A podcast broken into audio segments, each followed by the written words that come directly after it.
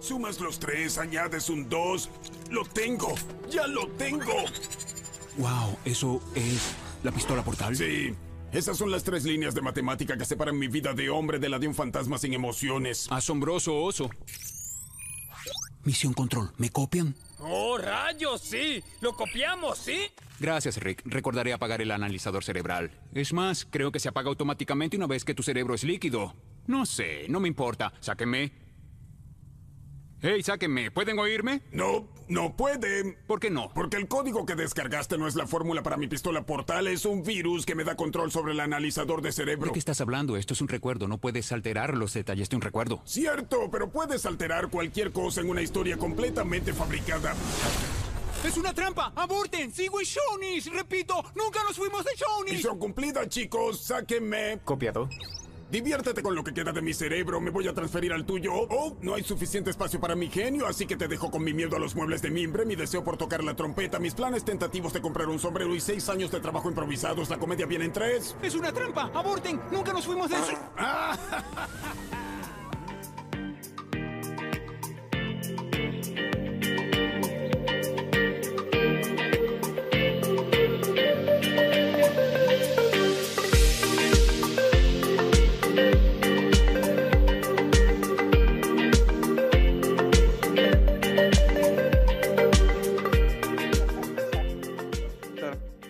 Así que eso. po. Ya, damos el puntapié inicial, Alvarito. Oye, sí, pero primero quería, lo le había comentado, eh, ¿cacharon? Marvel, para variar, tiene que hacer crossover para sacar plata. Y van a sacar una hueá que se llama Empire, Empire. Y, y tiene que ver, ¿Ya? ¿Ya? y, y tiene que ver que van a mezclar ahora los Cuatro Fantásticos con Avengers. Y ¿Ya? nuevamente, para siempre. ¿Ya? O sea, o sea, creo que no habían hecho ese crossover eh, antes como grande, porque esto es, es como un arco. Van a ser Metinca, Metinca, que por lo que he estado leyendo, que es muy casi con Flashpoint. Es como nuevamente van a resetear todo para hacer nueva historia, como lo hicieron con Legacy, que creo que no pegó tanto. Y van a hacer una, eh, a la larga, se supone, ¿cachan la historia de los Kree y los Skrull o no? Sí, yo sí. La Secret Wars. Eh, de hecho, la guerra Kree Skrull parte con un Avengers. Un antiguo Avengers que era que salían con uno de los principales era Adam Warlock ahí. Y que se habla Pero era, como, como la época galáctica de, la, de los 80-90 de los Avengers. Sí, pues bueno, una guay, pero súper antigua. De hecho, nada me da paja, sí lo tengo ahí. pero me De hecho, de hecho, antes de Guantelete del Infinito. po. Antes, mucho antes de Guantelete del Mucho Infinito. antes. Mucho antes de Infinity Gauntlet. Sí, sí, mucho antes. Entonces, ahora, ahora cáchense. Es- es- u- dentro del universo Marvel, eh, siempre existió esta rencilla de Skrull, pues, bueno, siempre. Ahora Sí, no. Sí. Ahora son amigos y ambos, por una razón X, un egocentrismo máximo de los terranos, quieren venir nuevamente ambos a conquistar la Tierra. Entonces, eh, esto se trata de eso, de, de- de evitar el... ¿Cómo se puede decir? El eventual cataclismo mundial. Exacto.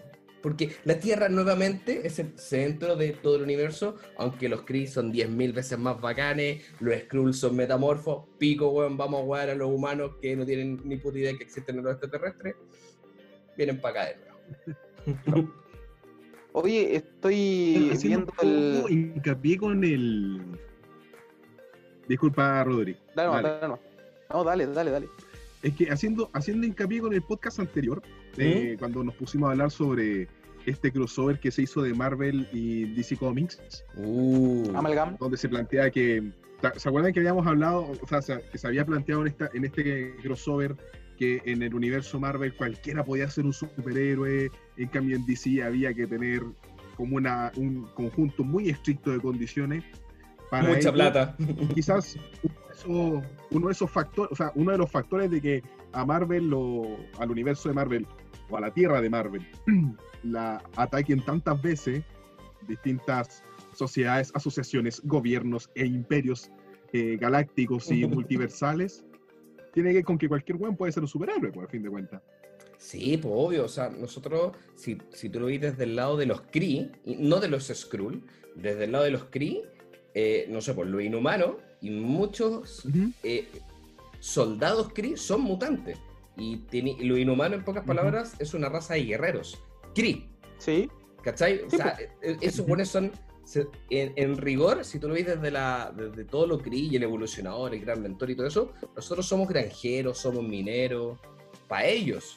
Entonces somos un planeta de cultivo de, de hueones. Nada más somos de mano de obra.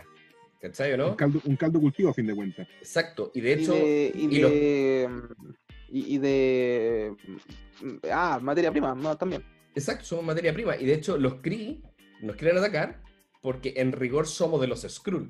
Perdón, los Skrull nos atacan porque en rigor somos eh, los perritos de los Kree. ¿Cachai, Claro. no? Entonces, es, es por eso, no es como Que más bien las perras de los Kree, pero bueno. Exacto. Y hablando... Oye, estoy viendo el, el audio cómic, no es que de- ahora Buena. está el audio libre, está el audio cómic de Imperio Secreto. Al almuerzo me pongo a escucharlo. Oye, pero ¿vieron el fan? Oye, voy- Sería hermoso. Voy en, la, que se- saliera esa voy en la segunda parte, tiene como 8. Mm. El audio, porque tiene como 15, cada, cada audio cómic es como de 15, 18 minutos.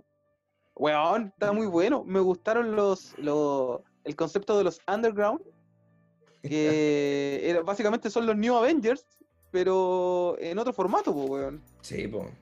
De hecho, esa me iba, encantó, weón. eso iba a ser la línea regular, pues hasta que dijeron, creo que la cagamos, vamos a tener que decir que, una, que es una fantasía dentro de la fantasía. Claro. Oye, Pero bueno, en septiembre, capítulo. Espérate, en septiembre llega el número 1000 de Batman. El número 1000. van a hacer algo, pues. Sí, po. De hecho, este número 1000, que va a ser el 1027 de Detective Comic, porque Batman apareció en el número 27 de Detective Comic, eh, va a tener un valor aprox entre 10 y 20 dólares. 10 dólares con portada, 20 dólares cuando viene en blanco para que te lo puedan dibujar. Algo sumamente caro y difícil de encontrar. Pero lo, in- lo interesante son los equipos creativos. Va a tener 144 páginas. Ya, o sea, va a ser Calita, un, cototo de Va grapa. un- Porque estamos hablando que esa es la grapa. en- Los gringos comercializan Uh. grapa. Entonces, una va a ser como un grapa. anual. Sí, Va a ser como un anual. Wow. Me artistas. pasaron cosas. Gente que va a estar adentro. Grant Morrison. Va a estar adentro. Sí. Eh, Dan Hurgens. Peter Tomasi. Va a estar Brian Michael Bendis. Ese loco está Lógico. en todos lados. ¿Cachai? No, pero Eh, es que Bendis, Bendis es el papi nuevo, pues, weón. Sí, pues no, va a estar Tom King también. Eh, y va a estar Scott Snyder, dentro de otros. Va a estar Dan Mora, David Márquez, diferentes dibujantes y todo.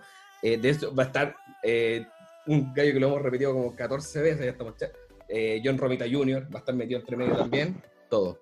Y van a ver, son todos ellos como equipo armando estas 144 páginas. Y además de eso, eh, van a ver eh, portadas temáticas, ¿cachai? De cada uno de esos.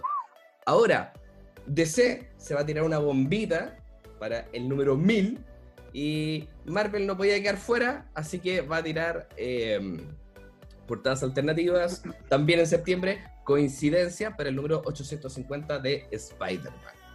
Eh, claramente no le van a poder hacer el peso, pero en A pocas Batman. palabras, Claro, nunca le van a poder hacer el Pero igual es un, peso, pe- es un peso pesado de Marvel, pues, weón. Sí, Claro. sí, sí, yo creo que dentro de Es, Marvel... que es, su, es, su, es, su carta, es su carta de juego a fin de cuentas, es como juego de, un juego de rol. Puta, me, DC tiró un par de 12. Nos vamos a la, nos vamos a la mierda con el juego. Eh, y lo único que tiene DC un, un 10 y un 8. Claro. Exacto. Ahora, modo de, de Spidey, ¿no? Oye, hay otra cosa ñoña que no hemos hablado. De ¿Mm? cartas, weón. no, se viene. Uh, de juegos. De Ah, jue- juego- juegos de cartas, mito y leyenda. Pokémon.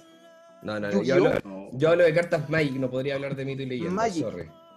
Puta, yo no jugué Magic. yo voy a Mati, ¿tú qué jugaste? Mito. Mati, ¿tú qué jugaste? Eh, Mati, eh, yo jugué en el puta, yo me acuerdo que en el colegio, es que yo jugaba, yo lo que hacía con las cartas las apostaba, pero jugando a la antigüedad ahí con la manito, y, también jugaba Pokémon y de leyendas, ¿cachai? Y ¿Ya? apostando cartas también. Y con unos amigos teníamos una mafia, pues, ¿cachai? Éramos como. puta, teníamos. Cuando apostábamos las cartas en el, en el suelo, allá hacíamos palos blancos para invitar a otros cabros a, a apostar cartas y les ganábamos las cartas. ¿Cachai? Entonces, como que siempre tratábamos, weón, de, de- de que los compadres pusieran cartas originales en el, en el suelo, cosa de nosotros poder armar mazos y que los mazos tuvieran puras cartas originales y bacanes, pues, weón, ¿cachai? Y entonces cuando ya y cuando ya teníamos hartas cartas, yo tenía, me acuerdo que tenía como 300 cartas falsas Pokémon. Eh, y yo daba una oferta, yo daba una oferta, pues yo daba 5 cartas falsas por una original, pues. Bien turco. Oye, volviendo al, al tema medular, me encantaría comenzar con una, más que nada con una apreciación, si ustedes me permiten, sobre por qué Ricky Morty es una serie que si bien trata el tema de la sátira y abarca muchos temas filosóficos, religiosos e incluso morales, pero por qué, desde mi punto de vista, es una serie súper científica. porque ya podríamos hablar de que Ricky Morty sería una animación de culto. Sí. ¿ya? Bueno, a modo de contexto, todos sabemos que Rick es un super científico, hiperinteligente, con un enorme grado de alcoholismo y una moralidad que está bastante lejos de nuestros cánones actuales, ¿cierto? Y su nieto adorable Morty. Eso todos lo sabemos y es bastante mm, adorable, ¿no? Nosotros sabemos que, y trabaja muchos temas científicos, ¿no? El tema de, de reg- y hace canon, sobre todo con muchos fenómenos científicos que nosotros conocemos. Inception, Volver al Futuro, Jurassic Park, Ghostbusters. Ya, La purga incluso, para hablar de ese tema. Ellos trabajan mucho el tema sobre animalismo, ficción, religión, y también la misma familia abarca muchos temas disfuncionales eh, que son notables en ese sentido. ¿ya? Lo importante es que si bien ellos tienen una lista de prioridades sobre ser irreverentes, creativos y, son, y ser muy rigurosos al momento de establecer sus diálogos y sus matices, bueno, rigurosos ni tanto, pero sí son inteligentes y creativos. Pero hay que dejar cosas claras, ¿no? Eh, científicamente no, no podemos alimentar un vehículo con materia oscura, no, me encantaría, por supuesto, pero no, no se puede. Ya, no obstante, eh, alimentar también con un microverso podría también quizás generar algunos matices. Si tratamos de encoger a Morty, la propia estructura anatómica del ser humano o cualquier estructura orgánica se desintegra con la posibilidad de tratar de reducir sus átomos. ¿no? La miniaturización propiamente tal recién es un elemento teórico que se da eh, solamente en supersólidos. Ni siquiera en ¿Cómo, sólidos cómo, cómo, cómo, cómo, cómo, cómo, subsólido? ¿Qué, qué es eso? Ah, hablemos de que son estructuras sólidas que funcionan a muy baja temperatura. Estoy hablando cerca de los 0,2, 0,8 Kelvin. Uh, ¿ya? Esa es una idea muy cerca del cero absoluto. ¿Ya? Aunque lo que, ama- lo que más me encantó desde mi punto de vista como físico fue el tema de, del gato de Schrödinger, ¿no? Eh, eh, eh, este guiño que se hace al gato de Schrödinger de esta paradoja espacio-tiempo, o de esta anomalía de estar y no estar, o de estar vivo o estar muerto, o esta multidimensionalidad, claro, genial, yo lo encuentro maravilloso. En ese sentido, nada que decir. Por otro lado, si nosotros pudiéramos ver portales para viajar a otro universo, ah, son geniales los de Rick y Morty. Sí, por supuesto, no hay ningún problema. Pero no se verían como se ven en la, en la, se- en la serie, sino que tendrían una forma, comillas, similar a una estructura como la de Gargantúa en Interstellar. Solo para hacernos una idea, aunque ni siquiera es posible todavía. Estoy hablando de que hay que llegar a, hay que llegar a una comprensión de la geometría multidimensional que, créanme, no quieren ir ahí. No, no, no. A- No, donde no. yo sé, se supone que Yo tenía pelo antes de estudiar geometría multidimensional. Se Con eso supone se lo que, digo todo. Yo tenía pelo, weón, antes de estudiar geometría se supone que RL, igual usó eh, información científica, yo sabía, pa- para. O sea, no científica, pero se basaron en, en teorías, por así decirlo. No, Claro, no, se basa- no fue ficción de una ficción de una ficción. científica. No, no es una ficción solamente de ficción, no, al contrario, ellos abarcan muchos fenómenos científicos, pero si bien en realidad no se dan como en la serie, su idea a priori es bastante cercana a lo que nosotros podemos llamar como una teoría científica o como un modelo. Claro, no, vamos, no, me, no me quiero centrar mucho en, en al- en algunos fenómenos científicos puntuales, pero me quiero centrar en un, en un, en uno en especial. ¿Por qué? Porque este principio científico que se da en todo Ricky Morty, y por eso yo digo que es una serie súper científica de culto, es porque ellos trabajan el principio copernicano. Uno dirá, pero qué coraje, qué, qué mierda es el principio copernicano. Eh, va- vamos a hacer una pequeña regresión, vamos a viajar en el tiempo, ojalá, a, la primera mitad del siglo XV, ¿no? Ép- época donde las sangrías, no, no la sangría como el trago, sino que la sangría como eh, método médico que existía en, aquella época para curar la peste, estaba de moda, oh, peste, plaga, pandemia, época conocida. estaba de moda, se, se tenía la concepción de que la Tierra era el centro del universo, ¿cierto? El famoso modelo eh, geocéntrico. Luego llega Nicolás Copérnico y se pone a ver la estrella y dice, pucha, si, solo, si nosotros fuéramos el centro del universo, el movimiento de los planetas y de las estrellas sería, pero de puta madre, los modelos serían muy complejos de trabajar, weón. En cambio, Copérnico establece una hipótesis, dice, puta, ¿quién pasa si en vez de poner la Tierra como centro del sistema solar, ponemos al Sol como centro del sistema solar?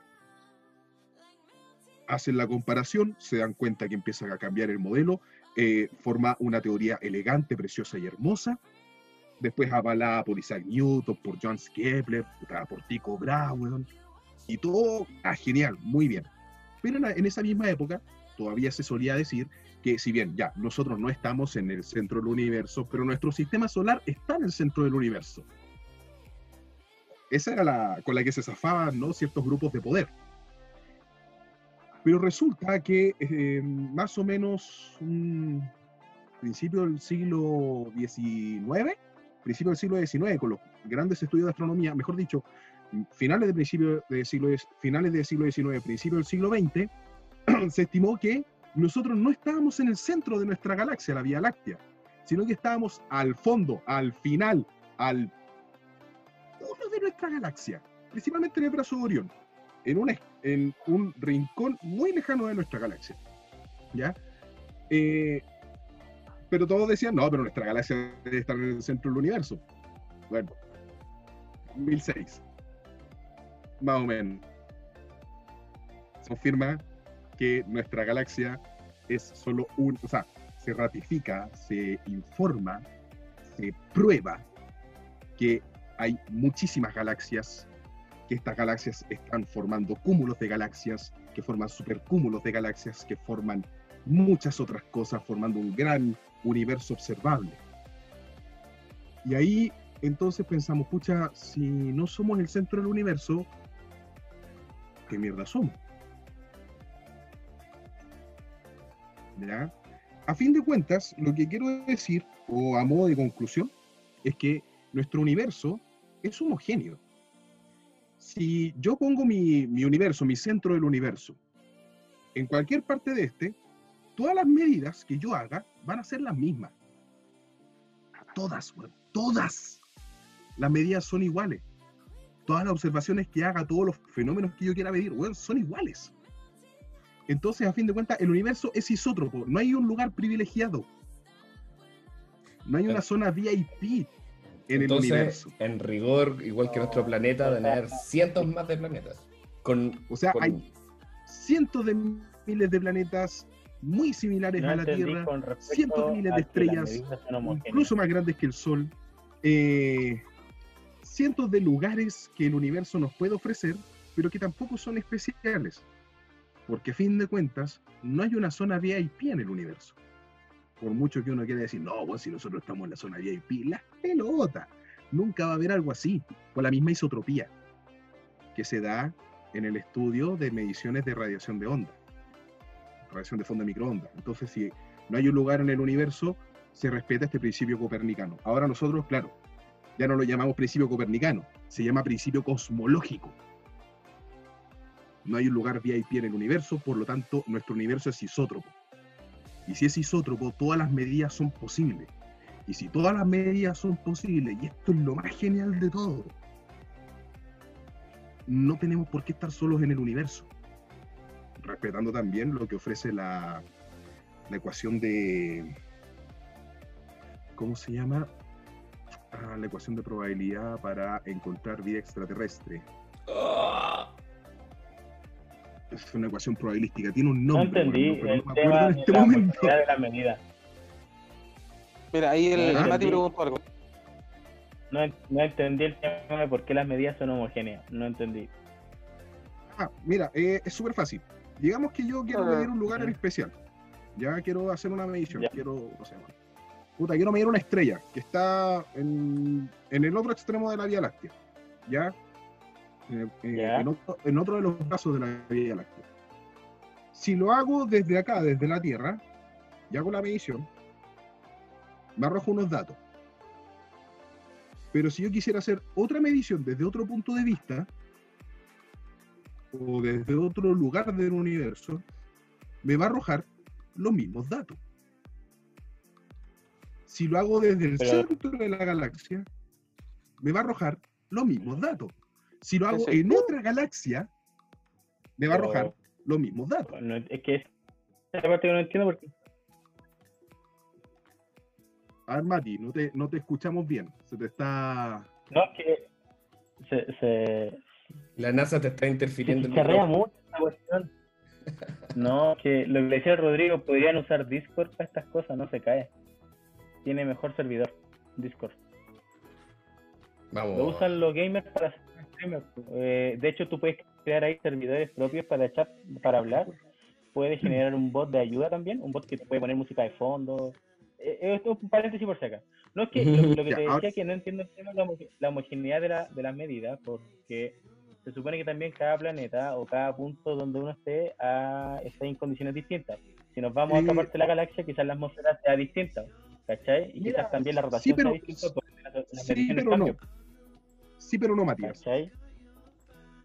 Aquí es lo que quiero, a ver, ¿qué es lo que quiero expresar? Déjame decirlo bien. Sí, aquí va.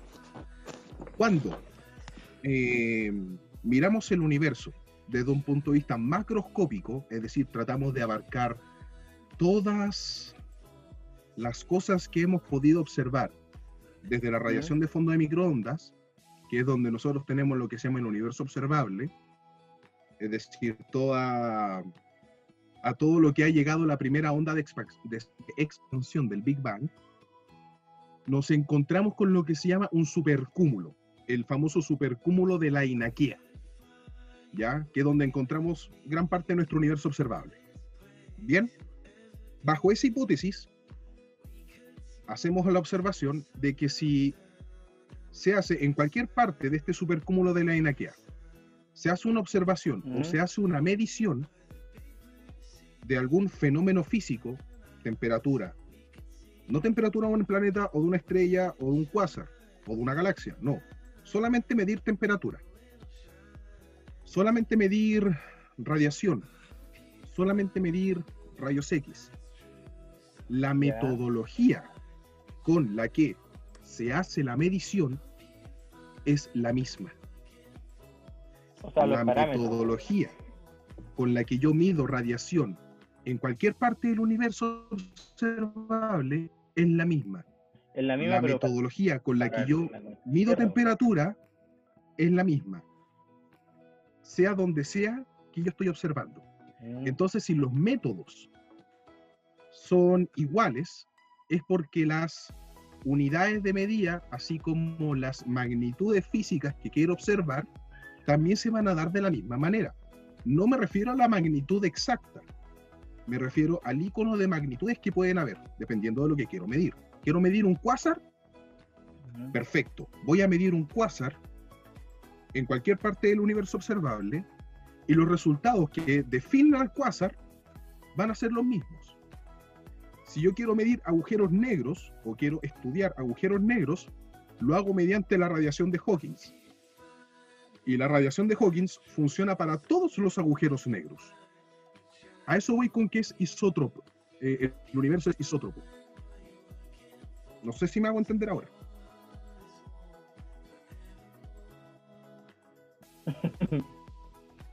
¿Ya?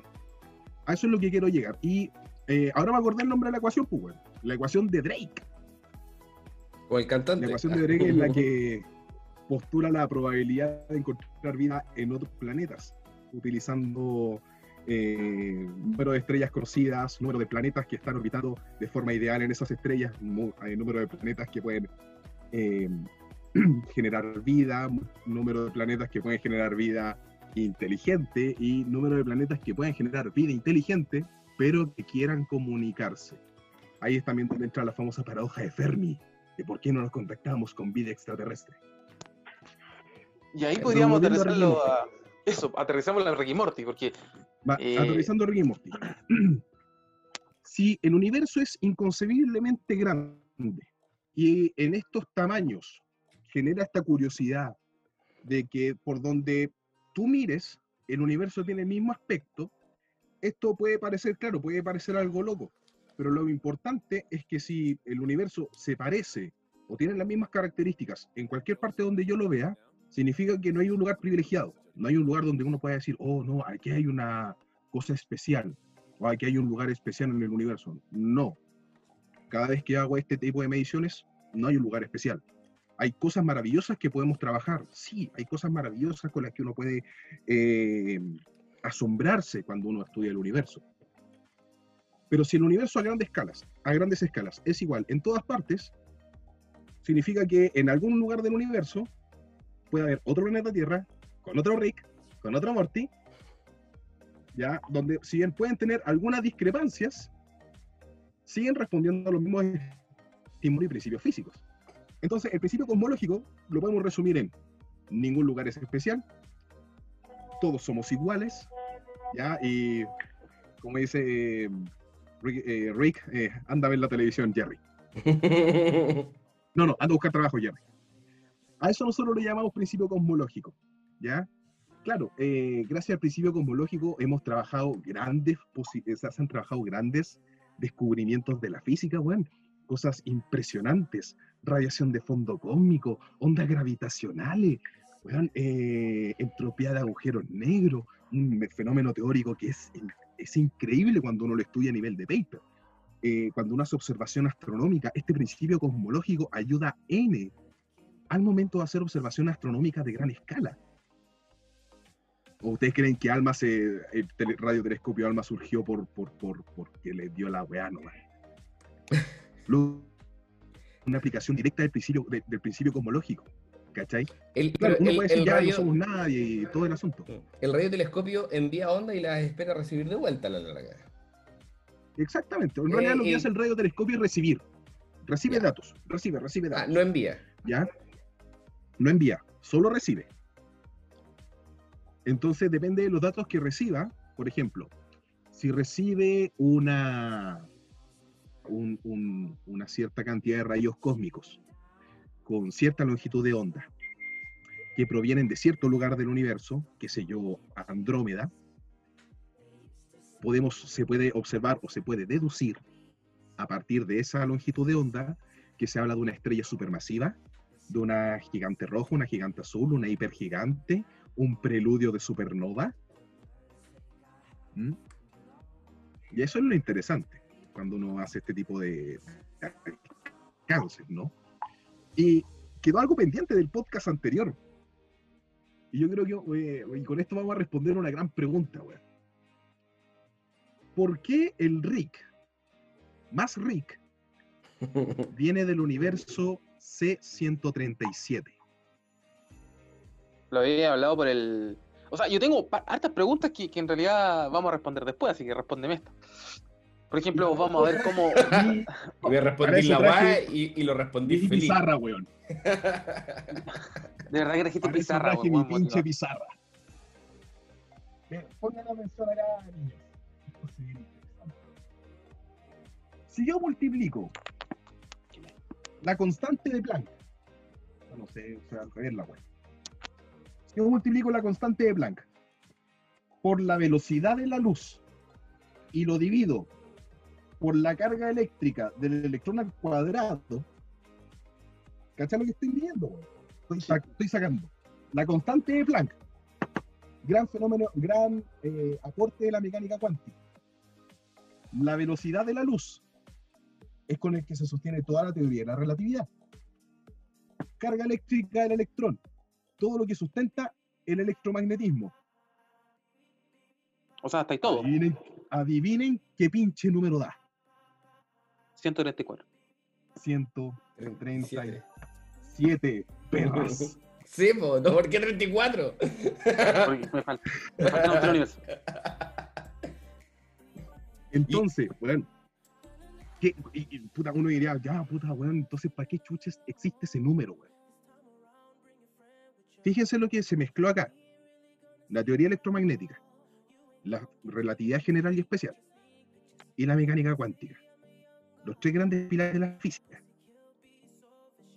O sea que básicamente grandes, todas las leyes, todo lo que titanes- no, los- el-. Mira, ahí tenía al titán colosal, al titán acorazado y al titán bestia, weón.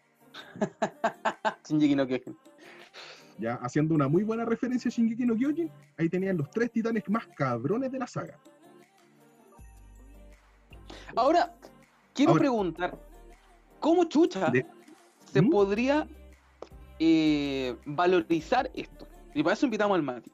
Además, porque quiero ver cómo, y, y otras preguntas, porque probablemente esto es de Ricky Morty, pero si el Mati nos está escuchando por ahí, eh, Yo estoy, eh, ¿cómo? estoy moliendo hierba, bueno, no sé si Ah. eso está permitido. dale nomás. Una, Eh, la ventaja del 137, weón, es que es una cantidad adimensional. No tiene Lo que quiere no decir depende. Eh, como, eh, mira, en mi opinión, ¿qué quiere decir esa ecuación? Que para que salga una mente maestra como la que tiene el abuelo, el abuelo, ¿Mm?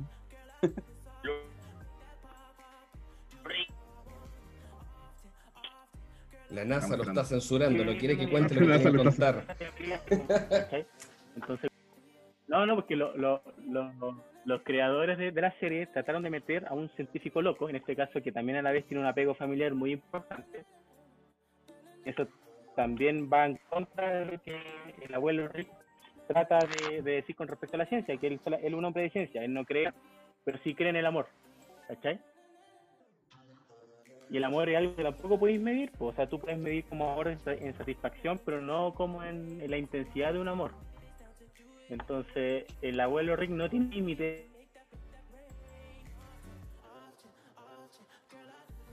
De hecho, de hecho, con respecto a eso, igual eh, Rick, Rick Sánchez, su parte está, está basado en, en Emmett Brown, ¿cierto? Que el, hija científico de vuelta familia que viene de un mundo.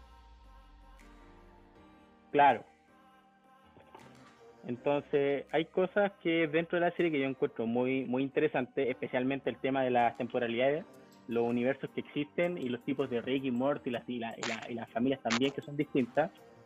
Pero es eso, ¿cachai? Y también la serie, aparte de ser una sátira completa a muchas cosas, a muchos temas delicados también, es una forma de plasmar la realidad de la sociedad en una serie en donde se pasa literalmente por el poto todos los cánones, tanto familiares como religiosos. Porque la familia de Rick es, la, la- como la típica familia que, como que colocan en las películas la serie, donde el marido es casi un fracasado, la señora trata de salir adelante, ¿cachai? Pero la señora pegada al vino, donde tiene el Vamos a echarle un poquito de carbón al modem de DDR. donde tiene una hija que pierde- y ahí se dan cuenta que realmente un mundo es simplemente eh, un viaje. Es, un universo es simplemente ir a pasar y ver qué es lo que ocurre no por algo cuando mueren en un universo se, re- se autorreemplazan y se van a otro ¿cachai? Claro. porque para efecto un universo quedó sin Rick and Morty por ende teóricamente estuviéramos en ese universo, en esa serie, no tendríamos más serie. Claro. Y eso la serie nunca muestran, pues nunca muestran qué ocurrió con el- mundo real donde murieron. ¿Cachai? De hecho, ese es el universo Sí. C-137 Sino que se convierte en el mundo Cronenberg. Sí, después hay un hay un capítulo de la tercera temporada creo que aparece Que, claro, serie. vuelven nuevamente al universo Cronenberg, que es donde eh, que había mezclado eh, el ADN de, del, de Morty. de claro, de Morty con como con una oh, era un una raza alienígena. No, no, no, no. era con una especie de medusa, no de medusa, eh, de, de mantis religiosa, ¿cachai? Y era para que todos tuvieran una atracción sexual hacia Morty. De Ah, hecho, sí, sí, sí. eh, en, en- en una parte, cuando él explica eso, que dice, oh, no, es que vamos a hacer un, un proceso, ese es el proceso, el CRISPR-Cas, que eso existe, que en pocas palabras, dentro de las proteínas del genoma, tú cortas el Cas9 y eso te permite unir secuencias de proteínas para poder hacer alteraciones proteicas en el genoma humano. Desde que se leyó el genoma por completo, que computarizarlo es un soberano cacho, ¿ya? Eh, de- se sabe que se- uno, uno puede hacer eso, po. uno puede generar mezclas, ¿cachai? De, de ciertas propiedades del genoma humano con otras cosas. De hecho, a ver, si pensamos bien, la oveja Dolly es 2003, más o menos.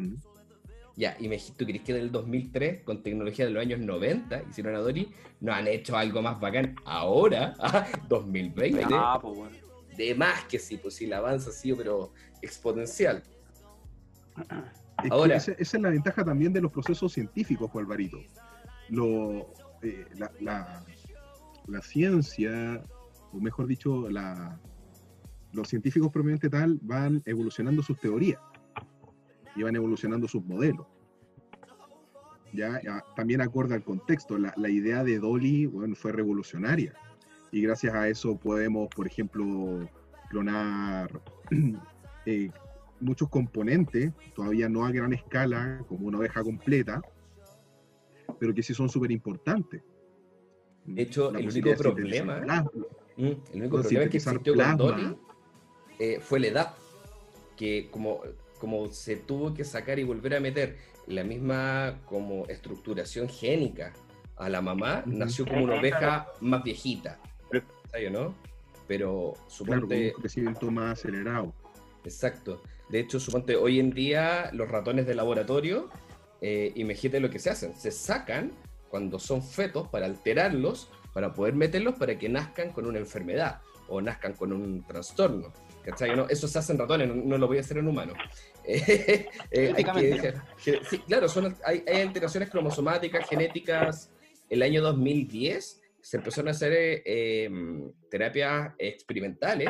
Esto yo hago, lo digo porque dentro de, la- de mi rama, del, del ramo que yo hago de doping, trato de explicar alteraciones génicas de, que se le hacen a algunos niños, que uno decía, el doping genético no se sabe si existe o si se puede aplicar.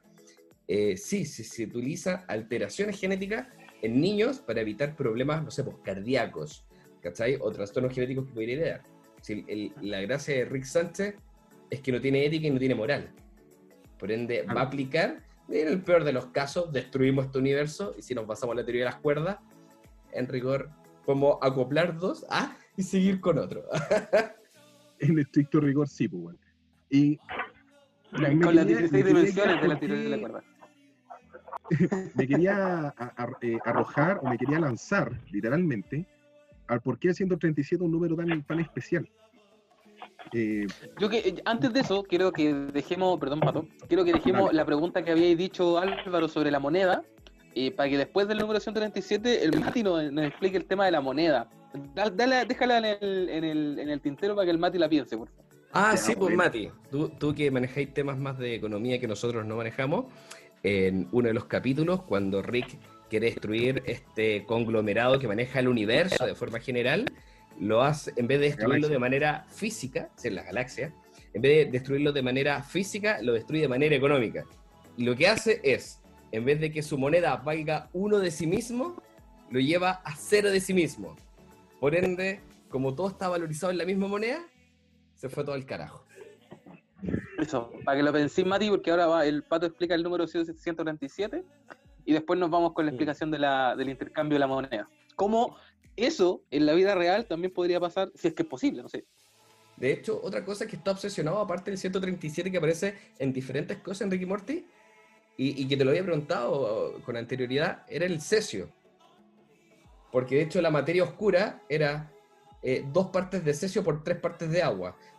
Sé que la materia oscura, creo, hipotetizo que no se hace así. Ah, y si se hiciera no lo dirían en la tele. Ah, y, y el otro que el C-137 es un eh, reactivo nuclear inestable.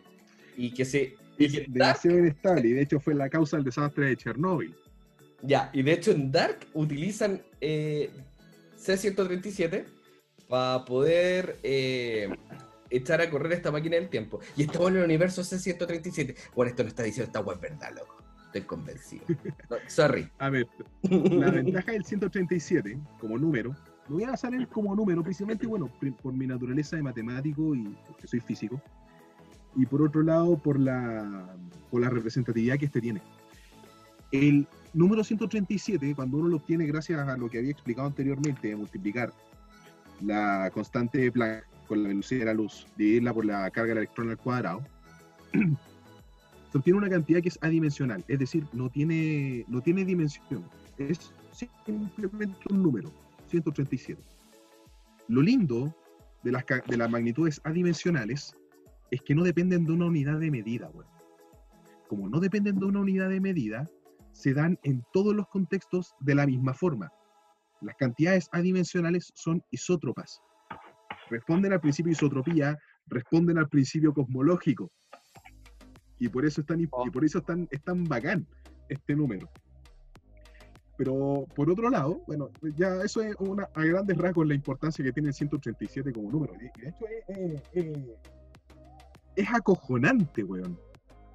Porque cuando uno trata de unificar trata de trabajar estas grandes teorías unificadas desde la física, sobre todo de la física teórica, la famosa teoría M, la constante cosmológica, la teoría del todo, por así decirlo, uno de los elementos que está presente es la constante cosmológica, que es una idea que planteó Einstein para poder unificar la relatividad con eh, este eh, principio que se tenía a priori de la mecánica cuántica. Pensemos que en ese contexto bueno, estaban, estaban naciendo estas dos grandes teorías. Y lo entretenido de toda esta cuestión es que eh, este 137 se usa. Se usa, se usa el concepto de 137 no solo a nivel teórico, sino que también a nivel experimental. Cuando se lanza el colisionador de hadrones, cuando se lanza el colisionador de hadrones, o mejor dicho, cuando se da pie al LHC, a los experimentos que produce el LHC, Al se TC. hacen en factor de 1 es a 137. Uh, brígido. los, los protones que se colocan para hacer las colisiones eh, lo hacen en factores de 1 es a 137 con niveles de energía, me re- refiriéndose a los niveles de energía que esto genera. Y eso más que nada con respecto a, a este número. Hay muchas cosas que son muy interesantes, pero eh, las quiero dejar para, yo creo que las podemos dejar para después, porque tiene un tema Sí. más largo. Por otro lado, el cesio 137, yéndome a, solamente a la, a la parte real, fue uno de los primeros isótopos radioactivos que se empezaron a producir por fisión nuclear. ¿Ya? De hecho, una, como e- el dato negro del, C130 del cesio 137 es que fue el, el gatillante del desastre de Chernóbil. Porque en en esa época no se, no se controlaba mucho eh, el decaimiento radioactivo de, la- de las partículas de fisión. Pero lo entretenido es que se aplica en muchas cosas. ¿ah? Eh, el- el- los fotones que, que se obtiene del, ces- del, cesio, eh, del cesio 137 se desintegra en bario 137. Y este bario 137 es mucho más estable. Entonces, por ejemplo, se utiliza sobre todo en irradiación de alimentos, radioterapia de cáncer. eh, eso sí, se trató de utilizar para radiografía industrial el cesio 137, pero era demasiado nocivo para la salud. Era demasiado nocivo, era más peligro que otra cosa. Así que se dejó de utilizar por ahí por los años, por los años eh, 90. Por los años 90 y se cambió a, a, isoto- a- a utilizar. Pero el comportamiento biológico de- del cesio 137 es, es peligroso. ¿Por qué? Porque cuando se hicieron estos ensayos en armas nucleares, el daño biológico o el daño orgánico que producía a gran escala era, era nefasto, weón. Contaminaba todo. De hecho, ahora en nuestra atmósfera hay pequeñas partículas de C-137, ¿Producto del desastre de Chernobyl o porque sí? producto de las explosiones nucleares. Su madre. De- producto de todas las explosiones nucleares hay restos de cesio 137 en el, en el ambiente. Y de hecho se utiliza mucho eh, la prueba de radiación de cesio para poder hacer data de, de elementos antiguos. O sea, ¿qué tanto tienen para saber en qué año son, no? no? Exactamente. Es una prueba mucho más cara, pero es bastante más precisa que la prueba de carbono 14. ¿Ya? Y Bueno, y de hecho, bueno, hubieron, hubieron varios desastres de un manejo inadecuado de este cesio. ¿Cachai? Bueno, se, se vendió, se, se robaron en Brasil, estoy hablando hace, hace varios años atrás, se robaron, en se robaron de Brasil cantidades de cesio 137 para elaborar armas, armas biológicas. Wow. Pues. Así de brígido el cesio 137. Nada menos. Desafortunadamente, desafortunadamente, y aquí es donde, aquí es donde se me rompe el corazón, weón, porque algunas cosas de, de Dark, que me gusta harto la serie, weón. No lo he visto, weón. ¿Qué? Me estoy No he visto Dark. Bueno, No. en Álvaro, tren- le pegáis tú, le pego yo. Escoge, No, weón. te vas a sacar la concha de tu madre, weón. Sorry por decirte así, pero te vas a sacar la chucha.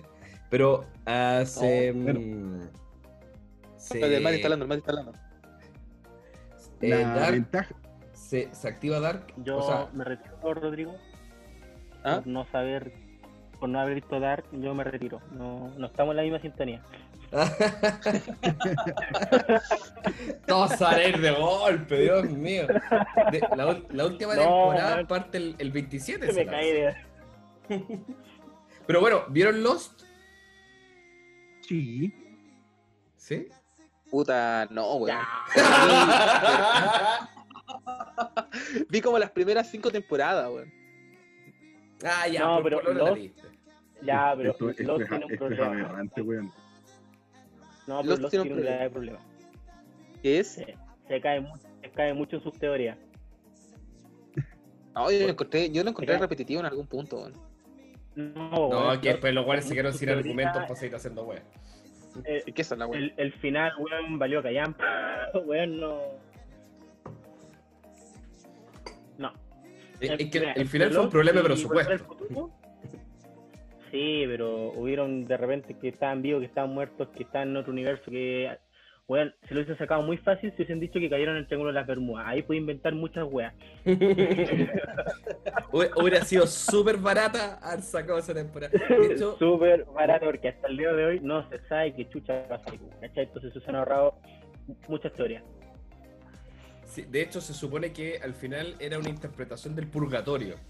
Y por eso iban muriendo a medida que han pasado las temporadas, porque como que te sanabas, ¿cachai? Con tus culpas y, y te morías en la isla y al final te ibas o para arriba o para abajo.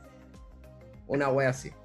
que fue como Eso, después de eso- nueve temporadas. Es una wea bastante interesante. Ya, Matías, a ti te hicieron un desafío. Matías, eh, ¿Se explícanos puede la wea de la no se puede devaluar de uno de sí mismo a cero de sí mismo una moneda? Es que mira, lo que hizo Rick ahí fue implantar un código para, digamos, que eliminar el sistema binario. Porque si en el sistema binario no tienes ni un, ni un comienzo ni un fin, sino que todo es cero. ¿Cachai? O sea, se acaba el código. Pero para que eso ocurra, en realidad, ustedes me están preguntando que, cómo llegar a eso o qué ocurre si pasa eso. O por qué Las dos, podría ocurrir. las dos, las tres.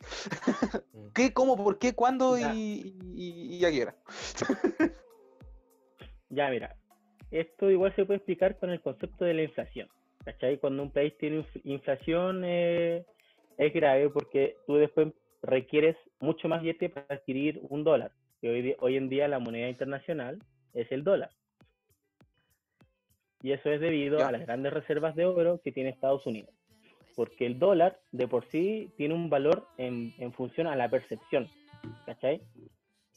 No es, no es que el dólar valga lo que dice ser, de hecho el dólar perfectamente puede valer cero.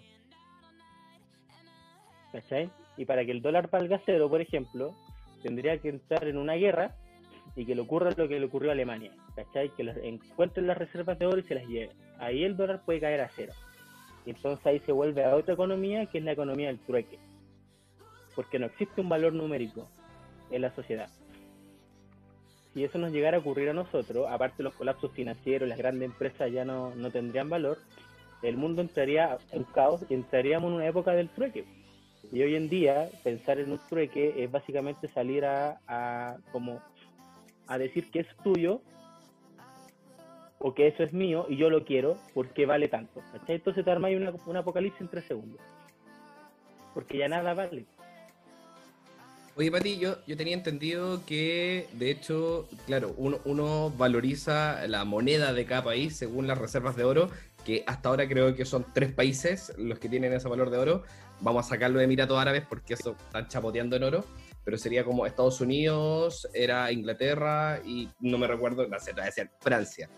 Pero que, a en pocas palabras, eso tampoco es como eh, cuantificado de verdad, o sea, uno le cree al país porque no sé, por la Reserva Federal de es- Estados Unidos dice que tiene, no sé, po, eh, 25 kilos de oro, por tirarte un número. No, ten- no tienen por qué mostrármelo.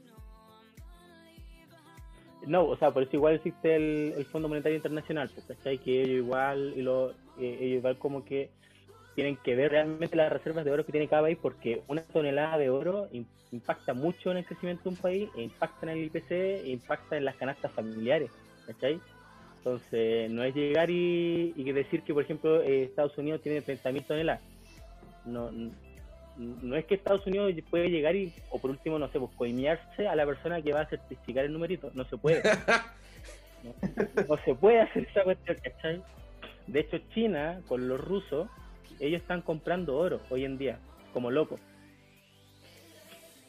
Los chinos especialmente están comprando refinerías sudamericanas, están comprando casas de oro, están haciendo, compraron eh, refinerías en Miami y en Estados Unidos para hacer el, comer- el comercio libre de impuestos, ¿cachai? Entonces, los chinos con los rusos están haciendo eso porque quieren acumular una reserva de oro a tal punto de salir con una nueva moneda al mercado y sacar el dólar del ¡Wow! mundo. Tercera Guerra Mundial. Es que ni siquiera sería una tercera guerra mundial porque sería una guerra económica que en función a una percepción va a adquirir un valor. ¿Cachai? Entonces, eh, literalmente va a ser una guerra de marketing entre Estados Unidos y China y Rusia. ¿Cachai? ¿Quién te va a vender mejor la pomada para que tu moneda mañana valga más y así la gente vaya y compre tu moneda? ¡Wow! Sí, Ahora, yo quiero- ¿cachai? Yo quiero preguntar una cosa que no tiene que ver ni con Ricky Morty, ni, pero sí con la moneda. ¿Cómo rechucha? O sea, voy a hablar de superhéroes.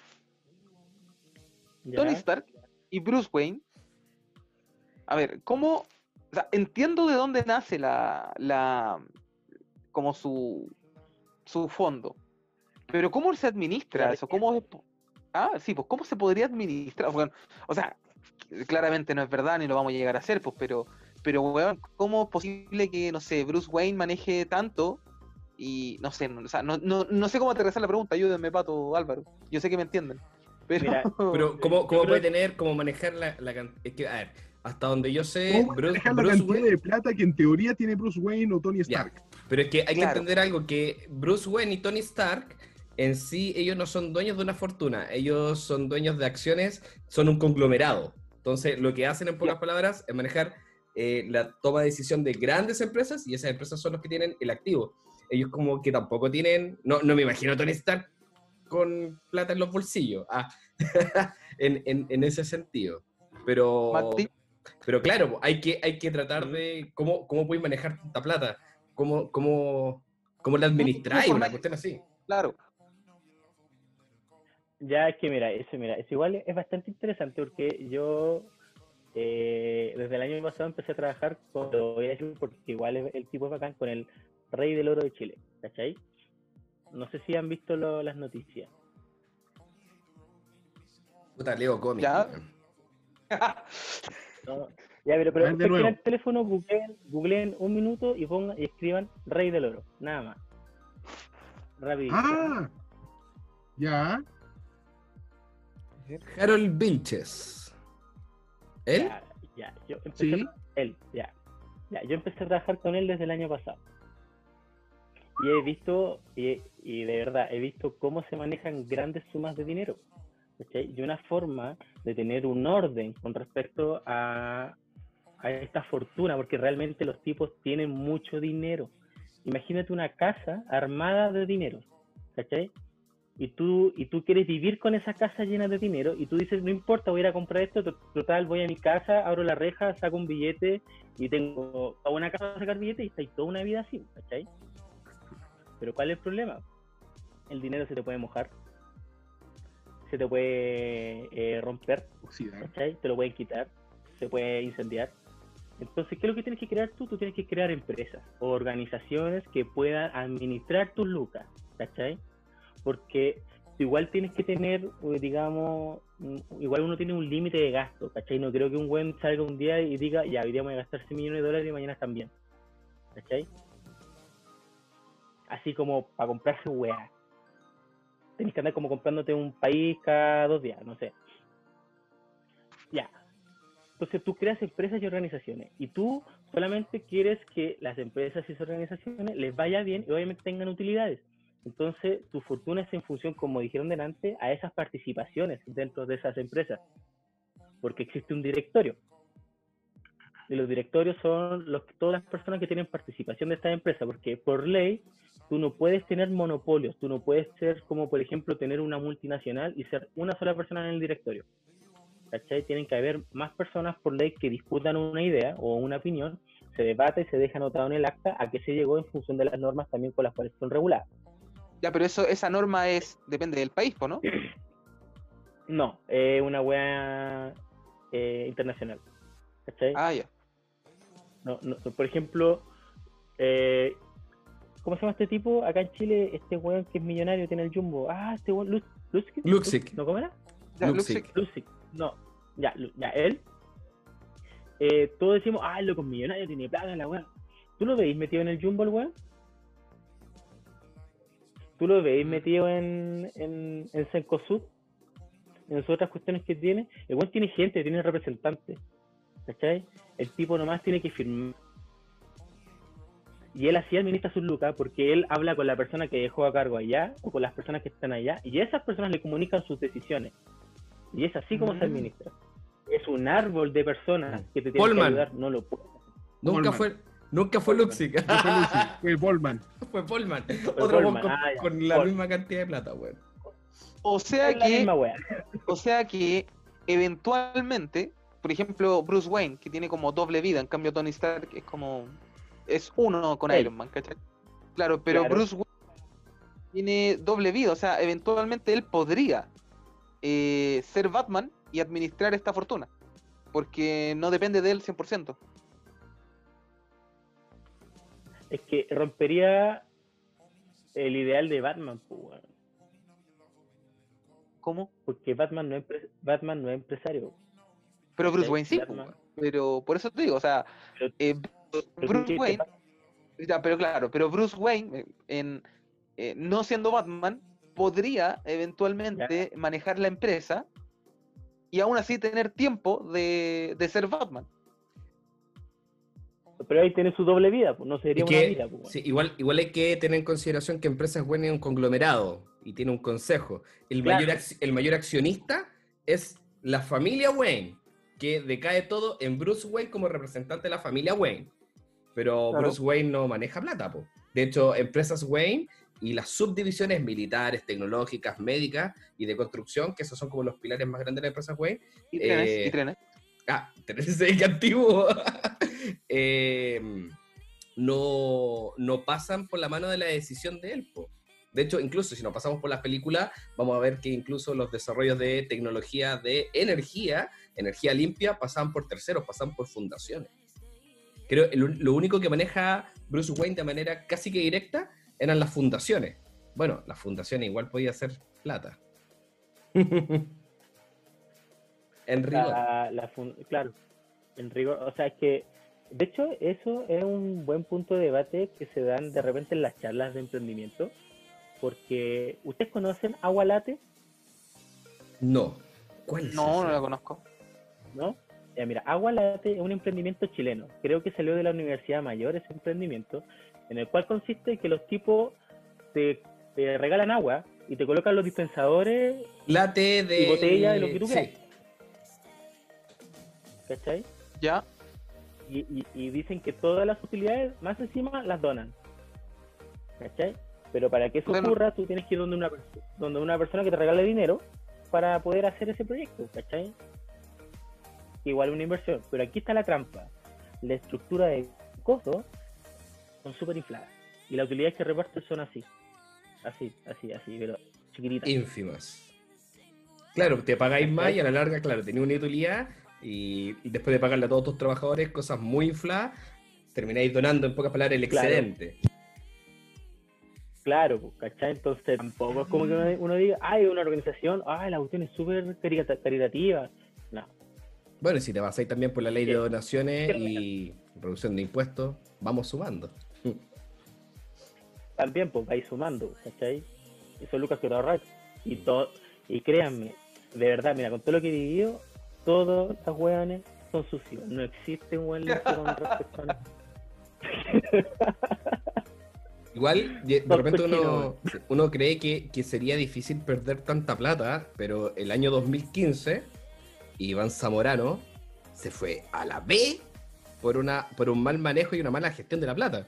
A diferencia de Marcelo Sala, que hasta donde yo sé, tal vez yo me estoy equivocando en este momento, porque estos son rumores. Yo sé que Zamorano se fue a la chucha porque manejó todo mal, pero Salas lo que hizo fue a una universidad, la Universidad de Chile, fue a hablar con el decano y le dijo al compadre de economía, quiero al mejor alumno, tengo una fortuna de tanta plata y yo no sé manejarla.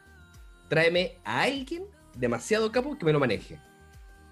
A e- ese fue el nivel, fue como muy responsable en ese sentido porque él se asesoró súper bien por docente y todo eso para manejar. En cambio, Iván Zamorano dijo, ya, perro, mira, yo conozco un ingeniero que es amigo mío y podemos hacer negocio y hacemos plata. Y cuac, cuac, cuac, cuac, cuac, cuac, no supo cómo manejar tanta plata y creo que en menos de un año se fue a la chucha. Pero en menos de un año, pues, weón, se fue a la chucha. En menos de un año, pues, weón. ¿Cómo? Suele pasar, weón. Es un despilfarro, pero tal, pues, weón. Sí, pues. Porque hubieron cosas cuando hicieron la ciudad de Zamorano y todo eso, hay cosas que nunca tomaron en cuenta dentro de eso. Nunca. Ya, pero por ejemplo, entonces, ¿por qué no se va a la mierda Tony Stark con todos los gastos que tiene si financia a los Avengers? Porque Ah, Tony pero- Stark también es pillo, pues, weón. Ah, evade impuestos. No, pero es que Obvio, pues, weón. igual tenéis que pensar que Damage Control, eh, al, al tener un servicio sobre el gobierno, sobre los gobiernos y control de daño, ellos tienen una retribución económica. Lo subvenciona, decís tú.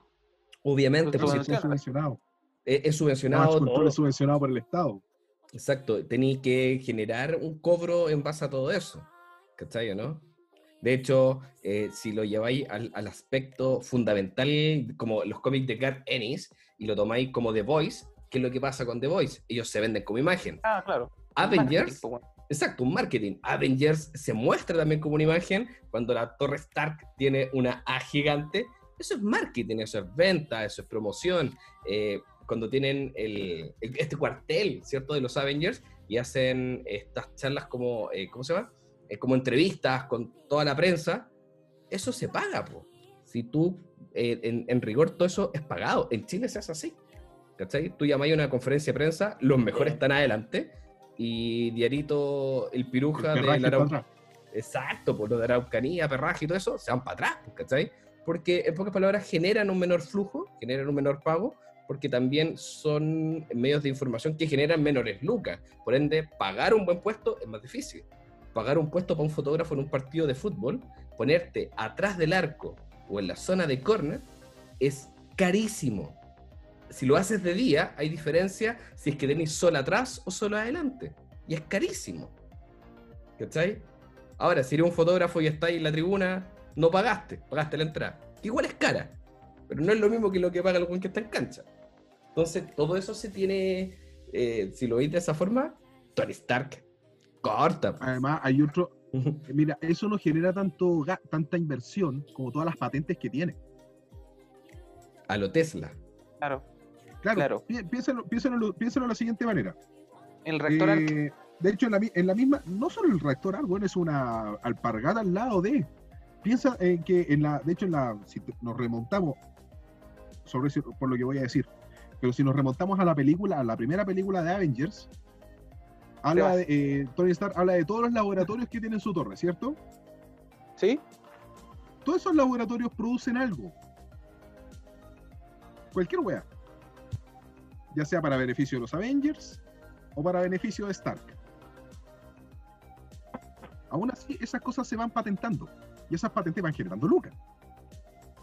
Por cada invento que tú tienes y lo patentas, tienes un adquisitivo. Pero claro, pagar una patente dependiendo del invento puede costar una fortuna. Si, por ejemplo, tú patentas un, un invento, patentas un, un dispositivo, ya pensemos en el reactor, A, y lo patentaste y lo inventaste en la universidad, la universidad se lleva las lucas, la mayor cantidad de lucas, por solamente derecho de patente. Mm, Por eso, por eso de hecho, muchas instituciones eh, son altamente lucrativas, instituciones de educación superior, invierten tanto en investigación. Porque por cada patente que sacan, bueno, eh, ganan mucho más. De hecho, el tema de las patentes, hay, hay un documental bueno que se llama Nihilismo en la Academia, que hablan de esto, que la, ah, claro, muchas facultades investigan, sacan estudio y todo eso, pero el, el peso del estudio es basura. O sea, ahora, hoy en día la academia se está encargando de producir. ¿Cachai? Lo ven, da lo mismo eh, si es que es eh, repetido, innovador. O sea, los pilares de la investigación es eso, es encontrar la solución de algo. Mm, Ya no se busca ese aspecto altruista de la investigación de encontrar algo. Ahora lo que hacen es sacar paper. Saquemos, si es que, Claro. si, si es que no funciona, si no funciona el estudio clínico, convirtámoslo en review, en una revisión bibliográfica. Y te lo digo porque me pasa. Me pasó, Claro. me está pasando. No, y de hecho pasa mucho, pues, weón. A todo Pasa esto hiciste lo que te dije, ¿o ¿no, Álvaro? no he hecho nada. Ah, pues, weón. Estamos hablando del tesis del magíster del Álvaro, por si acaso. Ah, chucha. Ah, No me, no me hables de tesis, weón. No ¿Tu tesis de doctorado pensar. cómo va? Ah. Le dio Vamos COVID. evolucionando. No, voy, voy evolucionando, pero estoy, estoy, a- estoy trancado por, por la parte experimental. No puedo hacer el estudio si no tengo estudiantes a quienes ponerle los gorritos para medir la actividad cerebral. Sí, weón. Y probablemente no lo Tengo- tengáis en todo el año. Claro, y, y el estudio es a largo plazo. O sea, estamos hablando de que es todo un año de estudian con estudiantes de distintas regiones del país que son sometidos a, este, a, esta, a estas unidades, a estas unidades de trabajo con los gorritos de, con electrodo y tengo que medir su actividad cerebral mientras van estudiando robótica. Weón, ¿y y el comité de ética no te puso pero? No, porque va se, se- se emitieron cláusulas de confi- confidencialidad ¿Ya? por un lado, eh, eh, nos regimos bajo la ley de protección de menores, por supuesto, y por otro lado también está el tema de que eh, como son elementos no invasivos, Mm. no me pusieron pero. El lo único que me dijeron, mientras no sea un fenómeno invasivo, no hay problema. Ah, ya. Yo, no, sí, lo único que tienen que hacer es ponerse el gorrito mientras van al taller de robótica. Ah, ya, chévere. Bacán, bacán. no hay, no hay atado. Sí, el pero está en que, claro, no tengo estudiantes, o sea, no tengo estudiantes de manera visual, perdón, eh, presencial, así que sin eso no puedo trabajar. Y por eso tuve que congelar. ¿Cachai? Por eso la, la, la tesis que congelar. Tiene sujeto de estudio. no se pueden hacer los gráficos, no se pueden hacer las tablas de datos, no se puede sistematizar la información, porque la teoría, la teoría ya está, la teoría ya, ya está cimentada. Ahora la idea es eh, aplicarla para poder ver el análisis de contraste. Y la idea es trabajar con, con cabros, con eh, eh, mi foco especial eran niños de eran niños vulner- son niños vulnerables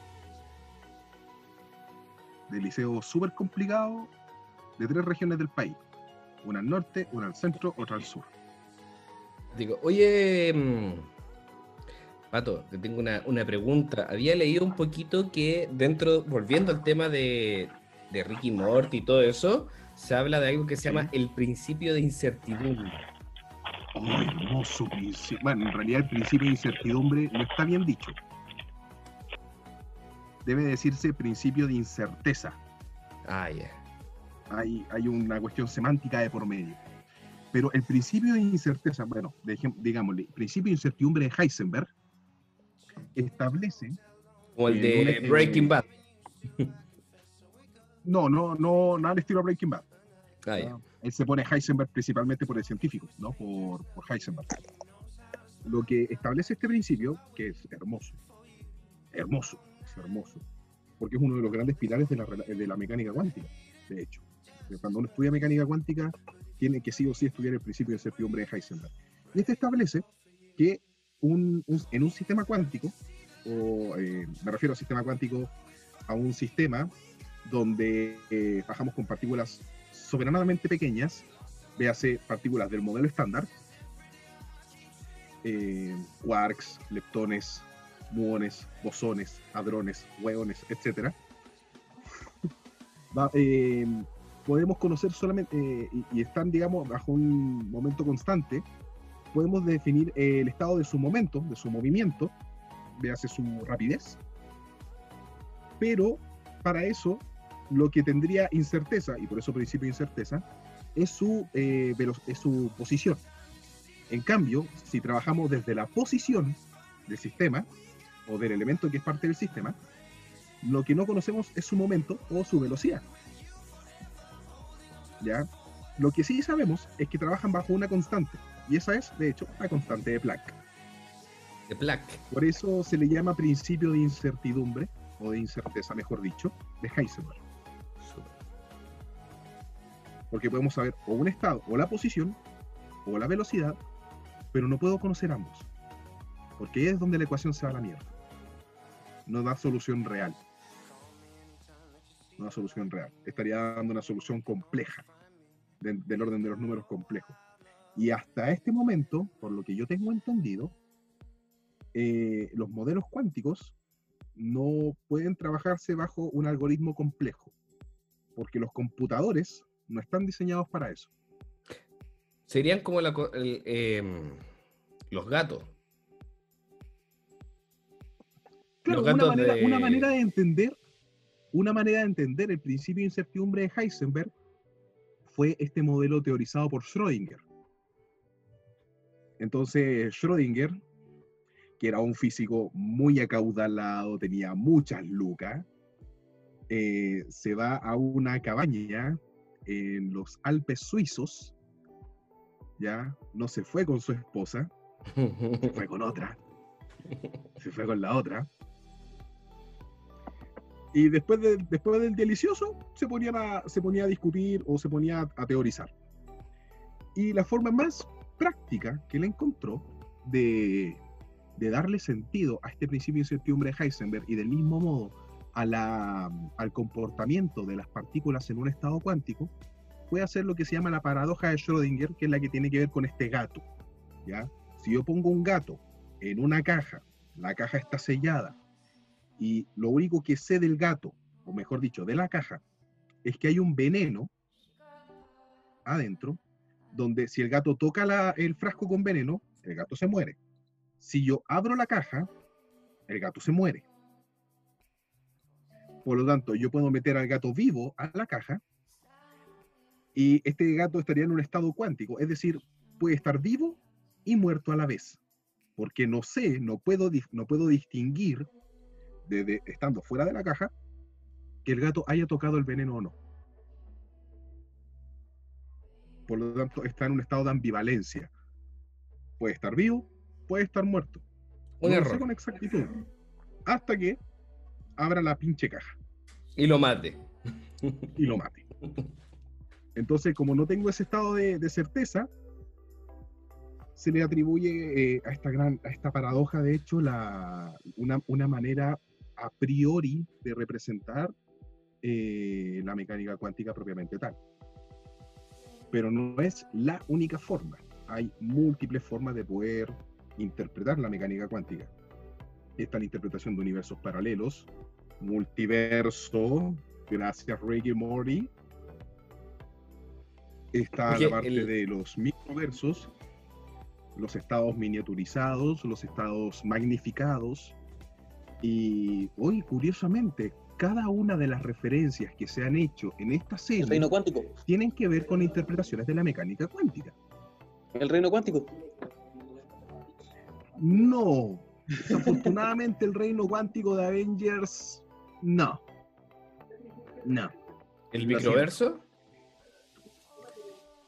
Microverso, ¿Y los microversos que están dentro de la gema del alma?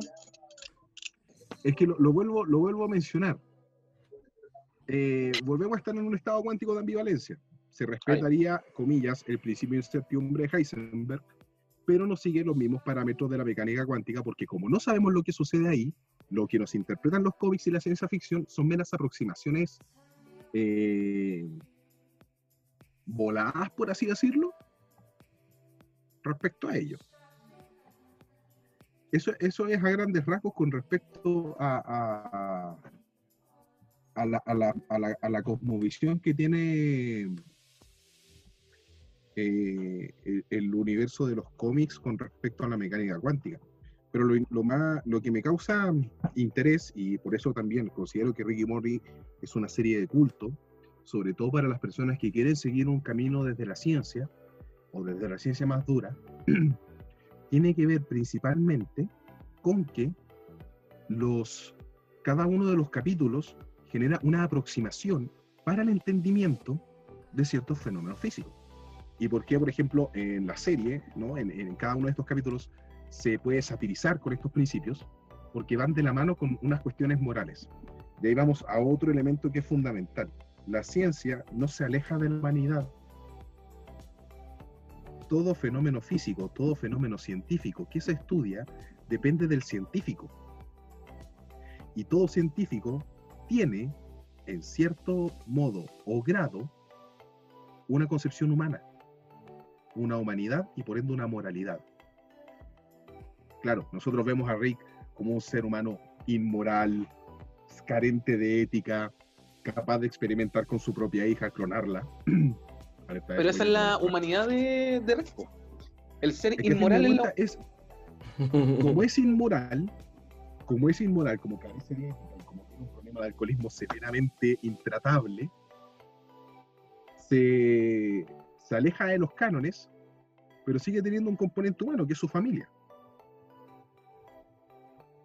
Sigue teniendo un componente humano, y, si, y teniendo un componente humano, tiene un sesgo. Entonces, la, la ciencia no, no, no es algo etéreo, que está en el Olimpo, que, que- que se ve solo para científicos que van de bata blanca y pelo, este, ¿cómo se llama? Eh, desproporcionado o carencia de pelo, en algunos casos, sino que tiene, es, es un componente humano. El científico llora, sufre, se va a la concha de su madre cuando el experimento no funciona, Se convierte en pepinillo. se o se convierte en pepinillo para evitar una, Una, una, entrevista psicológica. Claro. Oye, y... mm, ¿qué Como cuando decía? Guba Luba Dub Dub, era como sácame del sufrimiento. Claro. Piensa, piensa que Rick es un, ser, es un ser humano que viene un sufrimiento constante. Y su Bueno, sufrimiento es tan potente, es tan, es tan heavy, eh, el, el abismo de depresión que tiene este weón, que la única forma que tiene de subsanarlo es garcharse a todo el universo y a todos los universos. Mati, Mati, ¿ibas a decir algo? más tiene que Eh, alcohol. que él para escapar de su triste realidad usa el alcohol, porque independiente de todo lo que él sabe, no se trata, y él sabe cómo, cómo salir, por ejemplo, de una adicción o cómo poder mitigarla en base a la ciencia. Pero él así no lo hace, porque también dentro de ese estado él es rico. Si no estuviera ebrio y siempre llorando por lo que hizo, no sería rico. ¿cachai? Sería como cuando van a la cámara de desintoxicación. Un Rick que no toma, un Rick sano. Claro. ¿cachai? Un Fome. Entonces, su escape, siendo que el más inteligente de todo, pero aún así sigue siendo tan básico como un humano que el alcohol. Bueno, eso, esa es la gracia también de la mente científica y, los estados entrópicos apelando al caos. Así que mm, si no metemos las leyes de la termodinámica, me van a retar porque van a decir, eso no es el caos, la entropía y, y todo eso. Entonces, en pocas palabras, igual... Igual ese, ese estado de caos mental, de como momentos disruptivos que va a tener, son los que te hacen crear. O sea, si tú no tienes un conflicto que solucionar, no tienes eh, nada que crear. Es como cuando Rick creó este universo fantasía, por así decirlo, para Summer, y era para que Ujú. Summer tampoco no se mandara una cagá, ¿cachai? Y le había pedido, no sé, la navaja con sentimientos. ¿ah? ¡Apuñala! stop, stop, stop. Exacto. Entonces, Eh, entretenido. Es una, es una referencia súper. Bueno, la, la ventaja de Rick y Morty también es que pone en vela, o pone en tela de juicio muchos cimientos morales que nosotros tenemos desde la antigüedad. pues. Y prestan para un, prestan para un muy lindo debate. La- lamenta- lamentamos, yo creo que lamentamos todos los que estamos acá eh, que el profe Kame no esté con nosotros en este momento. Pero uno de los principales debates que se plantea es sobre la existencia del ser, la, la existencia misma, el, el existencialismo. Eh, que, que se que se trata ¿no? en, esta, en, esta, en esta serie. Y principalmente yo me voy a me voy a atrever, quizás, a que es un así como eh, existen poetas y antipoetas, existen existencialistas y antiexistencialistas. Y ahí podemos hablar de que Rick Sánchez es un antiexistencialista.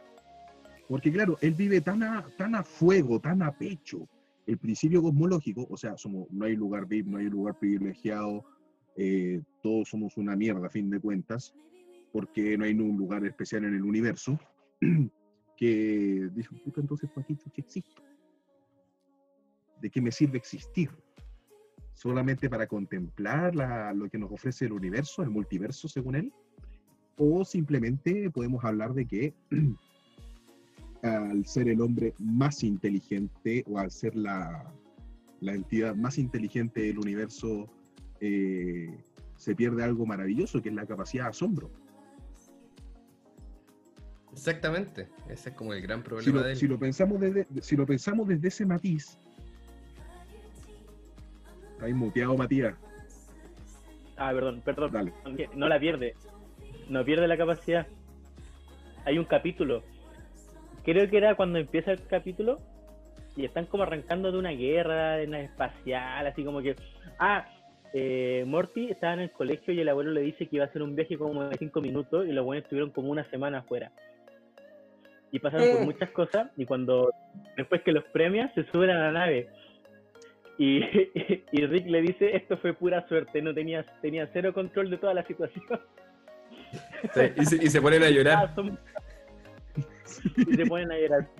Imagínate lo asombrado que está Rick en ese momento de lo que estaba viviendo, que no perdió la Es, es- y es una gran ventaja, po. Pi- Piénsalo, piénsalo de, la siguiente, Mati- de la siguiente manera, Mati, Álvaro, Rodri. Si en algún momento Título muy bueno. noso- un- uno de ustedes pierde su capacidad de asombro, bueno, ya no se asombra por ninguna wea. Ya, que lo que suele suceder con mucha gente. ¿no? Ah, ya, esta wea, ok, nos volvieron a cagar, ya, ok. Eh, pierde su capacidad de asombro. Pero llega un momento en, en tu vida adulta o, más, o mayor, en el que te vuelves a asombrar con una aventura. Weón, ¿qué hay para adentro? La cantidad de endorfinas que llegan a tu cerebro es impresionante. Por el solo hecho de que te volviste a asombrar, weón. Serotonina, más que. Perdón, serotonina, discúlpame. Gracias, gracias Rodri, por la acotación. Sí, una, una, se- se asombro y otra eh, es emoción. Son cosas diferentes. Sí, O sea, te emocionáis, te emocionáis por el asombro. Sí, es que estamos relacionados con la adrenalina, por eso. De hecho, Sí, a mí, bueno, a mí me pasó, más relacionado yo mm, eh, durante mucho tiempo yo hice magia eh, y me tocó hacer escapismo, fui a la tele y toda esa bola. Y, y me tocó ir a ver un, a un show de magia en un momento. Y yo lo empecé a ver y eran magos de todos lados. Y uno como empieza a conocer las técnicas y las tácticas, uno ya sabía lo que iba a pasar. Y es como muy desmotivante. Y decía, ah, mira, hizo esa wea. Y yo fui con mi señora. Y me decía, ah, sí, mira, sí se le cachó que hizo esta wea. Ah, mira, se cachó. Y era, y era una paja porque están todos disfrutando. Y yo estaba como, ah, puta piola, pues weón. Lo podría haber hecho mejor y todo eso. Hasta que una vez vi un weón tan cabrón que me cagó. Y dije, oh, ese weón tiene poderes mágicos. y ahí me fue la Esto fue lo mierda. que me asombró el día de hoy. A ver. oh, El Llegaste al primero, punto de. el proto. una espada láser. Después, ¡Sí! Estoy empezando ya la fabricación de, mi- de mis primeras espadas. Oh, la raja. ¿Qué cristal va a llevar? Ahora la fuerza estará conmigo. ¿Ah? ¿Qué cristal va a llevar? Estaba pensando en uno rojo, rojo maraco intenso. Muy bien. Que, que le venga con los labios. ¡Ay, sí! Me va a hacer ver divino, weón. Entonces, eh, claro, ahí vemos, por ejemplo, que la capacidad de asombro es súper importante. po. Y cuando una persona que es muy inteligente, pensemos en el ser humano más inteligente de, todo el planeta, de todo el universo como Rick Sánchez, se vuelve a asombrar por una aventura, las posibilidades son infinitas. po. Imagínate el, ta- el tamaño de aventura que debió tener para quedar así de... Después de se ponerse a llorar con Morty, pues, weón. la cagó. Así es. Oigan, chiquillos, hemos estado hablando de hartas cosas. El pato en un momento se nos fue en la profunda. En otro Sí, momento el mate se nos, se nos fue en la profunda. Nosotros con el Álvaro escuchábamos. Preguntamos. Eh, claro, tratábamos de, de juntar la idea. Este, este formato de nerdy es realmente nerd y ñoño. Eh, y es bacán cuando, cuando vienen profesionales eh, y dan su opinión técnica sobre weas que no pasan. sobre weas que, que vemos en la tele, sobre weas que leemos. Eh, pero es bacán eh, soñar y, y- y sorprender. No te pasa, no te pasa hasta que te pasa. Así que Exacto. tranquilo. Tranquilo, cowboy. Claro. Entonces, claro, Cuando uno, uno de los deberes que uno tiene, eh, creo que a- Álvaro y Rodrigo pueden estar de acuerdo conmigo, espero que Matías también, pero uno de los principales deberes que uno tiene como persona de ciencia tiene que ver con la divulgación. ¿Mm? Y no hay mejor forma de divulgar, no hay mejor forma de divulgar, de hablar de ciencia o de hacer ciencia, que discutir, que hacer debate, exacto. que plantear cosas. Y lo que nos ofrece la ciencia ficción es un nicho de debates que es hermoso. Y por eso vuelvo a rectificar eh, que Ricky Morty es una serie de culto porque plantea debate, plantea discusión. Yo lo digo desde el punto de vista científico. Eh, hay gente que lo puede hablar desde el punto de vista más metafísico, desde el punto de vista moral, religioso, familiar, disfuncional, etcétera. Y es la oportunidad que nosotros tenemos en este podcast de podcast de poder hacer este tipo de cosas. ¿Cachai? Eh, aprender, disfrutar aprendiendo, weón. Cosa que, puta que cuesta. Ya, pero después de, después de cierto tiempo ya te pasa, ya te pasa que, que- o sea, nunca uno termina de saber todo, eso está claro. Cada uno en sus Claro. distintas ciencias, pero ya te pasa en cierto punto donde, donde cuando vas descubriendo cosas nuevas de tu, de tu área, es como, oh, wow. Y uno lo disfruta, y uno lo Claro. disfruta. piensa que eh, uno, eh, no, sé, no sé si les ha pasado a ustedes en este periodo de confinamiento, pero hay muchas personas que se han atrevido a tantas weas, a hacer tantas weas en este, en este periodo de cuarentena, que han tenido la oportunidad de redescubrirse, de reinventarse y de volver a aprender muchas cosas. Y es una excelente oportunidad, pues, weón. Exacto, ¿no? Una Increíble. Exacto. increíble. Así que Bueno, chicos, ahora si me, si me permiten, yo creo que esta noche se me viene para largo, porque quiero terminar el primer Proto Saber. Uh, muy bien. Bueno, yo no, porque yo hoy día me levanté temprano, he tenido que trabajar todo el día, así que me voy a, me voy a acostar a ver una serie o lo que sea. Eh, así que chicos, muchas gracias por estar, los que nos escuchan en esta parte ñoña de, de nuestro canal de Spotify, bueno, del Álvaro en realidad, yo digo no es. no, no, es Eh. de toda esta cuestión, es de todo, es de todo. Eh, eso, y estoy con un dolor de espalda. entonces. Yo, Estoy yo solo quiero acotar. Quiero acotar. ¿Mm? Aló, ¿Me escuchó? ¿Me escuchó? Quiero acotar. Si alguien, si alguien del chat, incluyéndote Rodrigo, notó la entrada políticamente de Rodrigo para cortar el stream. Ah, totalmente. Sí. Está, está conversado, hay un cronograma detrás. Sí, totalmente. Claro, De hecho, en la reunión de pauta uno lo va discutiendo. Exactamente. Sí, la- nosotros- sí. Sí, de hecho, el capítulo de Ricky Morty se planificó hace como cuatro semanas. Y de hecho, justo minuto 46, 22.46 de la fecha, está pasando Mercurio, estamos justos. Todo planificado, que- nada al azar. Ah, Nada al azar. Así que eso, pues chicos. Muchas bueno, gracias. Ustedes me hicieron estudiar Sarte Hueones.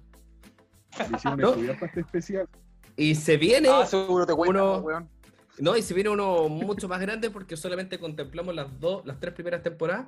Ya en la cuarta temporada no hemos hablado mucho de estos cinco capítulos emergentes de Ricky Morty. Se han demorado mucho en sacar los eh, 12 capítulos prometidos que vienen después de estos primeros cinco capítulos. Así que habrá que esperar. Maldito coronavirus nos cagó con Ricky Morty, pero ya vendrán. Eso, pues. Un abrazo a todos, No, chicos. Sí, igualmente. Dale, un Pato. abrazo.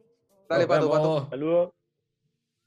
Cuídense El, el mucho. último aporte Que del la pato. El último les aporte del pato. acompañe. El último aporte del pato. Algo iba a decir, patito. Lo corté. Eh, no, no, quería primero darles las gracias a todos ustedes. Una muy linda experiencia, a pesar de esta hora. Eh, les deseo lo mejor en lo que se nos viene en lo que se nos viene y todavía nos quedan muchos especiales de ñoñerías. Hay un Seguimos, universo ñoño enorme y vasto para poder trabajar. Así que desde Seguimos. mi rincón con The Child mandamos saludos. Salud, Vulcano.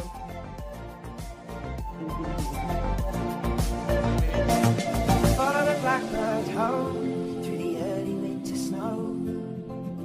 Your footprints track you through the grass. And you ache just to smell her clothes and her cooking down on the stove. See her face in everyone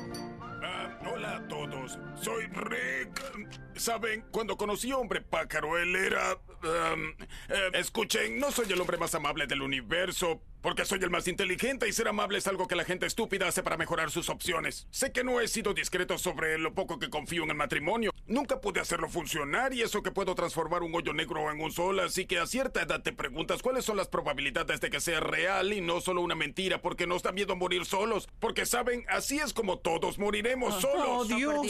Oh, por Dios. Pero, pero, el asunto es que el hombre pájaro es mi mejor amigo. Y si él la mata a mí, pues entonces yo también.